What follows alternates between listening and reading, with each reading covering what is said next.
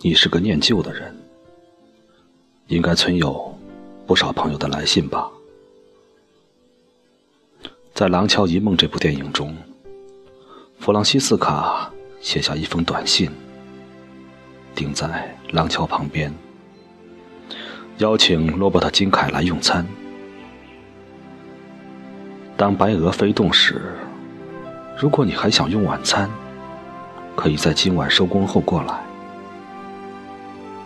这封短信，罗伯特自始至终都保留在身上。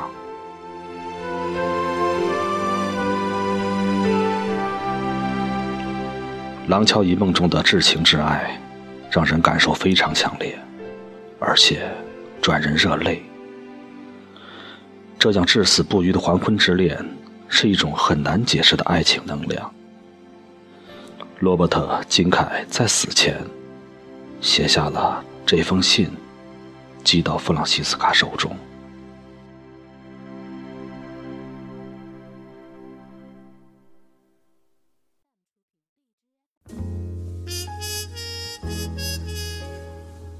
亲爱的弗朗西斯卡，希望这封信能顺利到达你手里。我不知道你何时会收到它，在我死后的某天吧。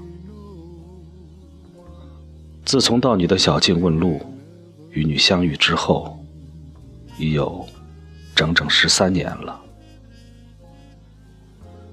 这些年，我时常想。去他的！我要到你那儿去，不管付出什么代价，我要把弗朗西斯卡带走。但我记得你的话，并且尊重你的感觉。或许你是对的，我不知道。我确知的是，在那个炎热的星期五早晨，开车离开你的小径，是我生命中。最困难的事。事实上，我怀疑是否有什么人经历过比那更困难的时刻。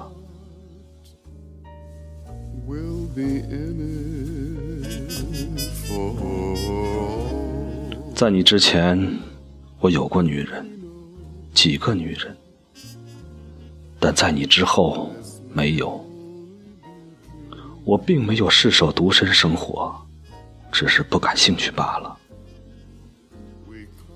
有一次，我观察了一只配偶被人射杀的加拿大鹅。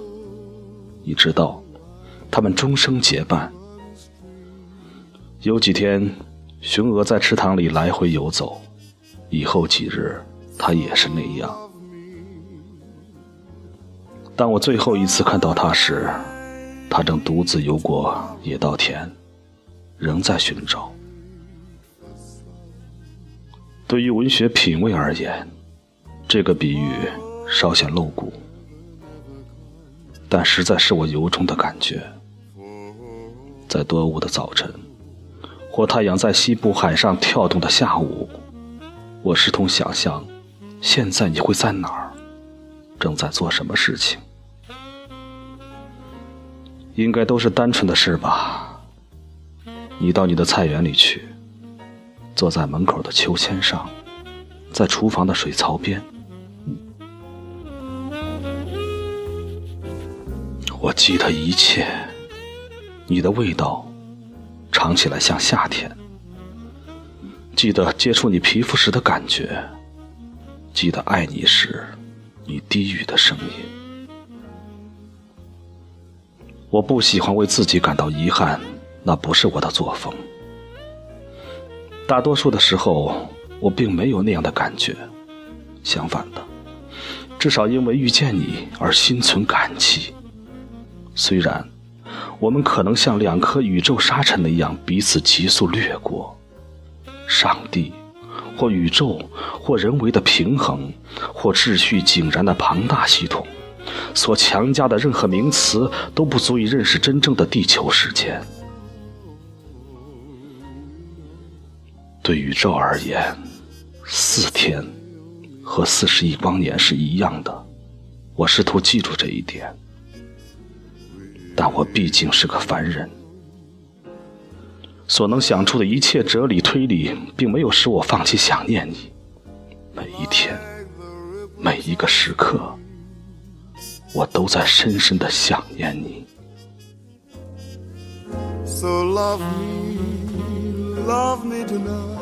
无法和你共处的时间，在我内心深处哀泣着。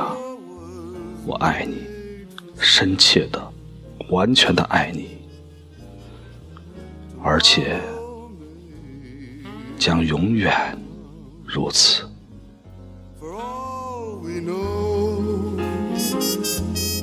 最后的牛仔，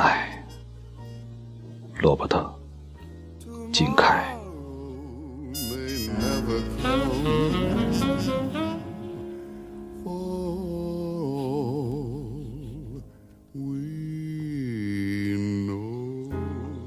罗伯特·金凯和弗朗西斯卡都已经离我们远去了，但电影《廊桥遗梦》却仍然在我们心灵深处回荡。四天，只有四天的恋情，让人一辈子难以释怀。这是《廊桥遗梦》最让人动容的一部分，也让很多人在看到片尾这幕时，能够情不自禁的泪流满面。